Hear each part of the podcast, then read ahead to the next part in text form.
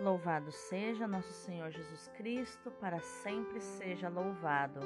Hoje é terça-feira, 26 de abril de 2022, segunda semana da Páscoa. São Pascásio, rogai por nós. A primeira leitura é dos Atos dos Apóstolos, capítulo 4, versículos do 32 ao 37. A multidão dos fiéis era um só coração e uma só alma. Ninguém considerava como próprias as coisas que possuía, mas tudo entre eles era posto em comum. Com grandes sinais de poder, os apóstolos davam testemunho da ressurreição do Senhor Jesus, e os fiéis eram estimados por todos. Entre eles ninguém passava necessidade pois aqueles que possuíam terras ou casas vendiam-nas, levavam o dinheiro e o colocavam aos pés dos apóstolos. Depois era distribuído conforme a necessidade de cada um. José, chamado pelos apóstolos de Barnabé, que significa filho da consolação, levita e natural de Chipre, possuía um campo vendeu e foi depositar o dinheiro aos pés dos apóstolos.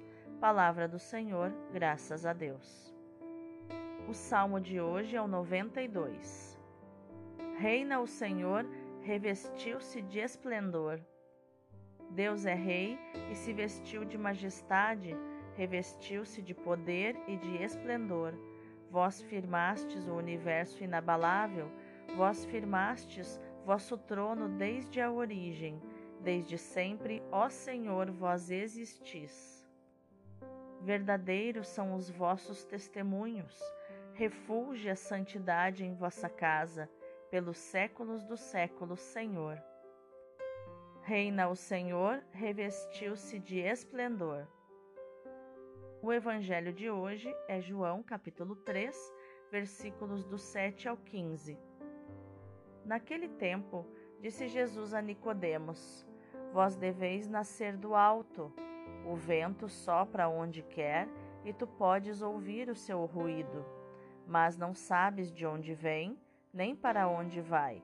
Assim acontece a todo aquele que nasceu do Espírito.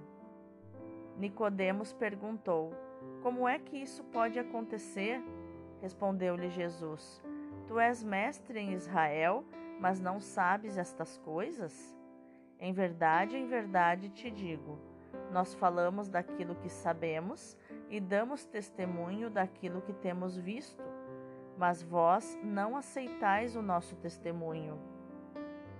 Se não acreditais quando vos falo das coisas da terra, como acreditareis se vos falar das coisas do céu? E ninguém subiu ao céu a não ser aquele que desceu do céu, o Filho do Homem. Do mesmo modo como Moisés levantou a serpente no deserto, assim é necessário que o Filho do Homem seja levantado, para que todos os que nele crerem tenham a vida eterna. Palavra da salvação, glória a vós, Senhor.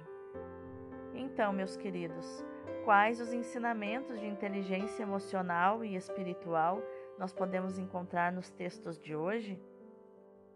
Na primeira leitura, Lucas nos apresenta mais um breve resumo sobre o teor de vida da igreja nascida do Pentecostes, acentuando a eficácia do testemunho apostólico sobre a ressurreição que dá origem a uma nova criação que justifica o estilo de vida da comunidade e, concretamente, a partilha de bens. Nesta partilha, notamos dois aspectos.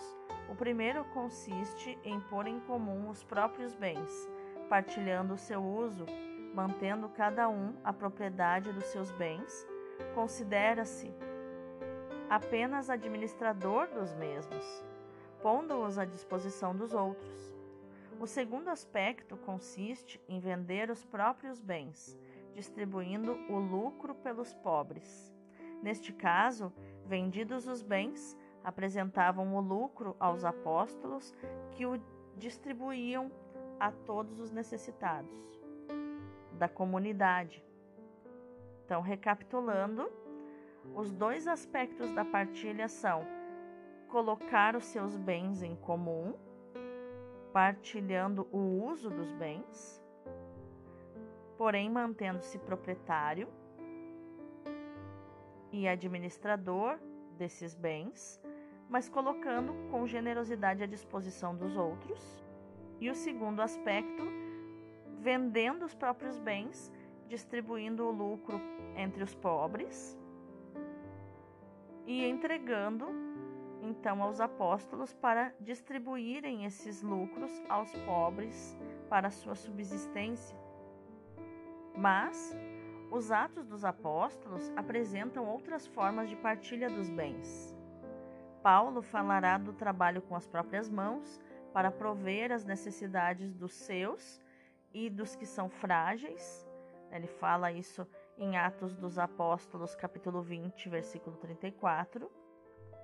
E também, na minha experiência com a comunidade Emanuel, nós temos níveis de partilha dos bens, né? É, existem os jovens da comunidade de vida, onde eles moram na, na chácara que a comunidade é, recebeu de doação. Então, essa chácara tem 43 hectares, né, mas em uso, é, eu não me lembro, em torno de 20 hectares em uso. É, e eles moram lá nas casas construídas também de doações de pessoas. Né, o próprio material de construção foi doado. E esses jovens entregam então da sua vida, do seu tempo e partilham de tudo que tem. Partilham das suas coisas, partilham do seu, do seu tempo, colocam tudo à disposição. E dali, dentre esses jovens com maturidade, podem surgir casais né, que irão é, se unir em matrimônio e morar então na comunidade. É, não há possibilidade, por exemplo, de um casal já casado ir morar no, na chácara da comunidade como comunidade de vida. Pode até acontecer de ser comunidade de vida, porém, esse casal morará numa casa alugada ou uma casa da própria comunidade é, fora da chácara. Quem sabe futuramente Deus providencia a vila né, dos casais, das famílias, de comunidade de vida e também de aliança, né? Quem sabe isso já está no coração de Deus sendo gestado, né?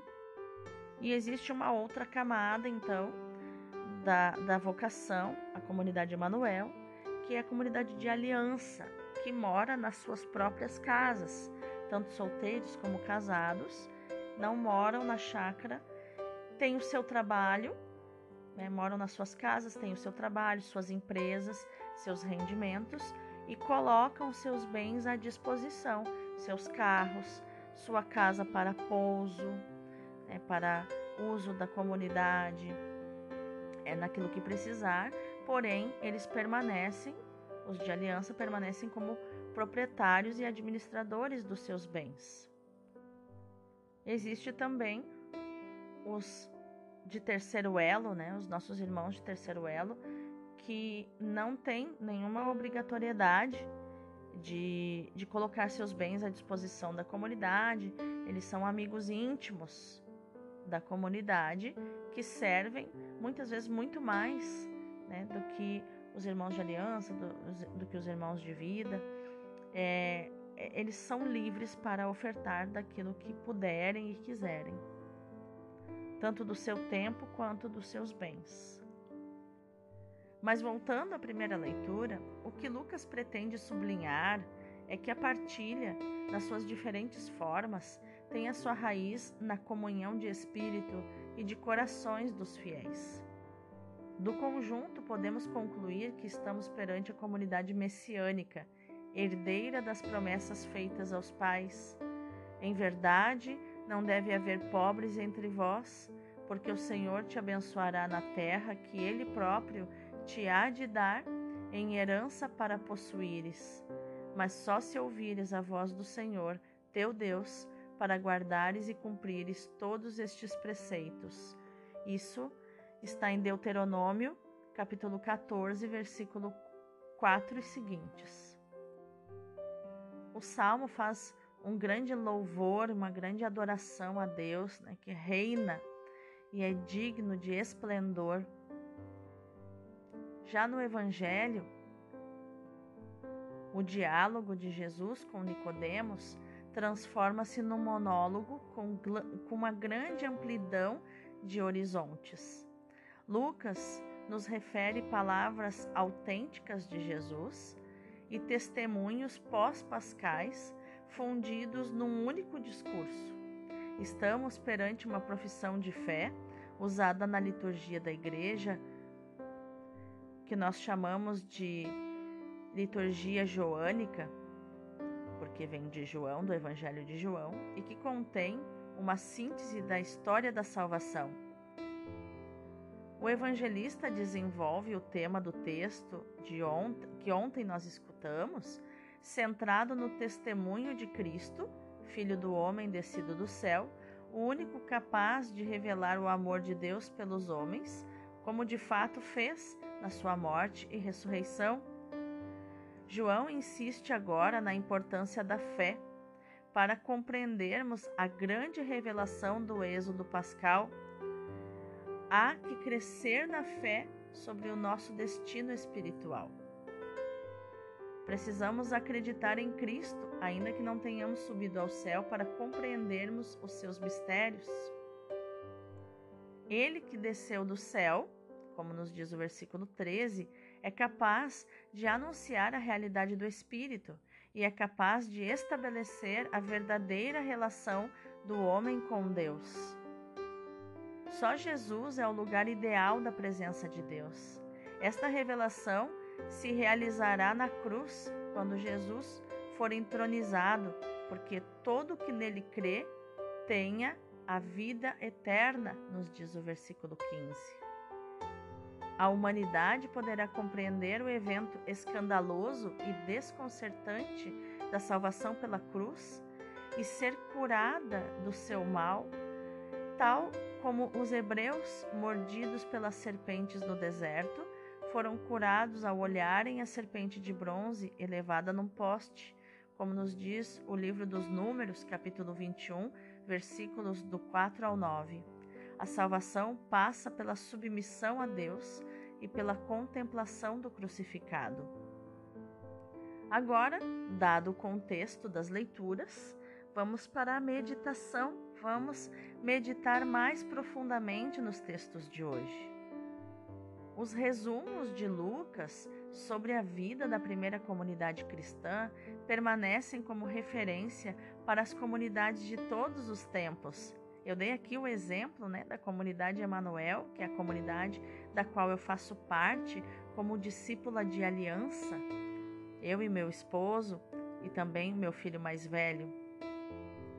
Os monges do século IV, perante o abrandamento de fervor espiritual ocorrido na igreja depois do Édito de Milão, foram para o deserto e organizaram-se em comunidades que pretendiam reeditar a comunidade de Jerusalém.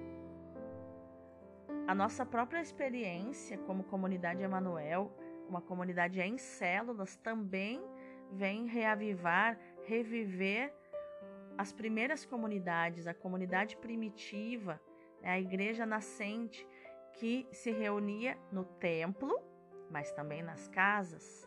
As missas eram nas casas, as reuniões para partilha do pão, para as orações, para partilhar da palavra, eram nas casas, e assim a comunidade Emanuel se, se distribui em várias células que se reúnem nas casas de vários de nossos irmãos e que iremos nos multiplicar para também é, acolher novas pessoas para as nossas células que não precisam necessariamente ser vinculadas à comunidade.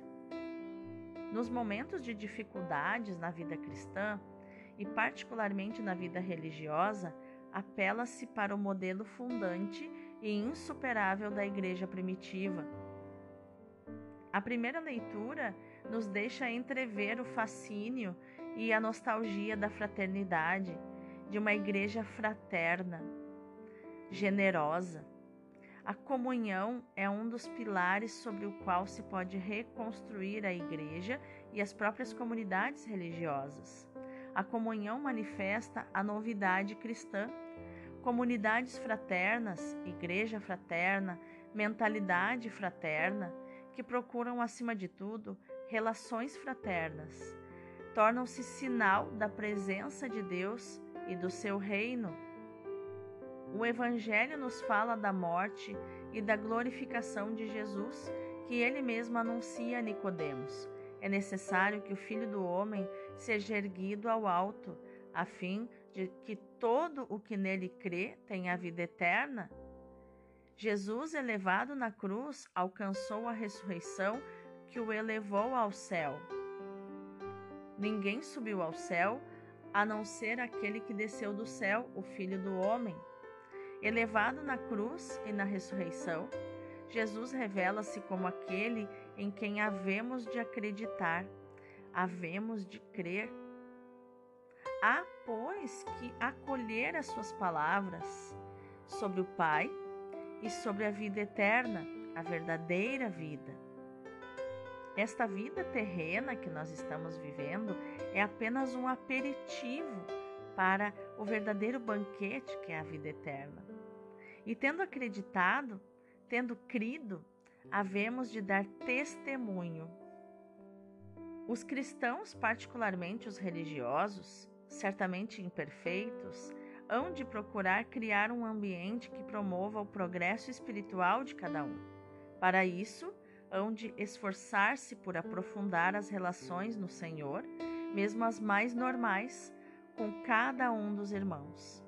A caridade entre muitas outras coisas, incluindo a partilha de bens, há de ser também uma esperança ativa daquilo que os outros podem vir a ser com a ajuda do nosso apoio fraterno. Assim, todos testemunhamos que a fraternidade pela qual os homens anseiam é possível em Jesus Cristo.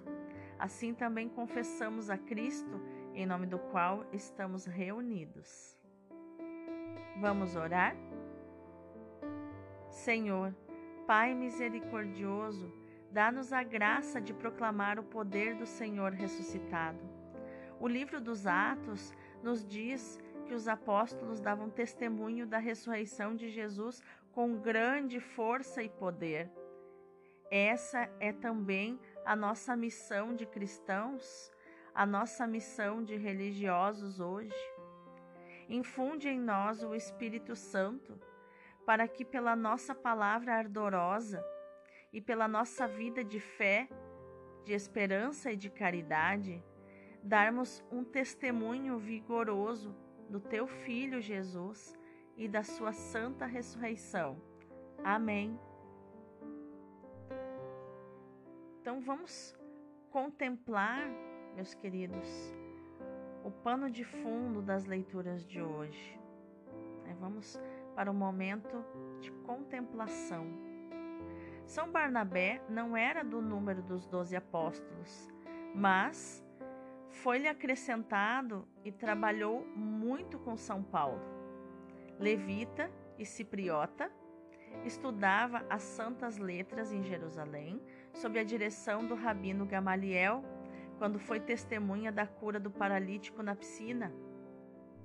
Uniu-se então imediatamente aos discípulos de Nosso Senhor. Era um homem jovem, amável e bom. Era bom, dizem os Atos dos Apóstolos, e cheio de fé e ricamente dotado com os dons do Espírito Santo. Os apóstolos chamaram-no Barnabé, o que quer dizer o filho da consolação. Depois do Pentecostes, ele estava em Damasco quando aconteceu o milagre da conversão de São Paulo. Fez-se o anjo da guarda de São Paulo e conduziu-o a Jerusalém e apresentou-o aos apóstolos. Trabalharam juntos vários anos e receberam a missão de pregarem a fé aos gentios, aqueles que não eram judeus, que não tinham a fé ganharam quase toda a cidade de Antioquia. Barnabé era de uma família muito abastada. Tinha uma bela propriedade na ilha de Chipre. Vendeu-a e apresentou o valor aos apóstolos. Dava assim o grande exemplo do desapego e da vida religiosa. Ah, que lindo, né? Falar de Barnabé me emociona.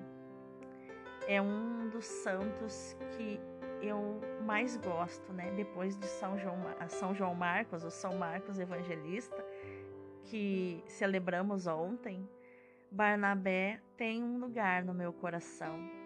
Conciliador, foi muito amigo de Paulo de Tarso, mas ele era parente de Marcos. Então, no momento que São Paulo o expulsou da missão, expulsou Marcos da missão, porque Marcos desistiu duas vezes né, e voltou para a sua vida cômoda na sua casa, como eu falei ontem. É, Barnabé, por ser conciliador, por ser mediador, né, é, acabou tomando partido de Marcos, defendendo Marcos diante de Paulo. E Paulo era implacável. Depois que errava com ele, não tinha muitas chances, não. E tanto que Marcos foi muito mal falado nas comunidades, que Paulo, da prisão, teve que interceder para que as comunidades recebessem Marcos é, nas igrejas, porque ele nem recebido não podia ser. Então, vemos né, o quanto que eles passaram dificuldades emocionais, né, por isso que eu cito, porque eu trabalho com as emoções, né, como as emoções atrapalham, a, a, a falta de inteligência emocional atrapalha a missão, né. Claro que Deus se usa de tudo, porque separaram-se os, os dois melhores amigos do Novo Testamento, Paulo e Barnabé, Barnabé seguiu com seu primo, seu parente Marcos, em missão, foram evangelizar, e Paulo é, pegou como dupla de missão Silas. E também viveram muitas aventuras e muita, muita, pregaram muito a palavra de Deus. Então acabou que Deus, é, em vez de criar uma super dupla, Paulo e Barnabé, criou duas super duplas a partir do rompimento da amizade deles, que depois vieram a se reconciliar. Depois, Paulo acabou pedindo os pergaminhos que Marcos tinha escrito das pregações de Pedro, que é o Evangelho de Marcos, né? o Evangelho querigmático. E com certeza eu fico imaginando que Paulo e Marcos se deram um grande abraço na prisão, né? na cela de Paulo. E com certeza Barnabé também foi visitá-lo né, e se reconciliaram, porque assim que é do agrado de Deus, assim que os missionários, os evangelizadores precisam agir, se reconciliando e permitindo que todos possam existir, que todos têm lugar, que ninguém precisa ser excluído, né, como Paulo acabou fazendo com Marcos, né, que todos precisam ser incluídos, todos têm as suas limitações, as suas fraquezas, estamos todos jogando no mesmo time, no time de Jesus Cristo. Então, que neste dia, meu irmão, minha irmã, a nossa ação seja meditar, proclamar e viver esta palavra de João 3,15, que diz: Todo que crê em mim tem a vida eterna. Deus abençoe o teu dia.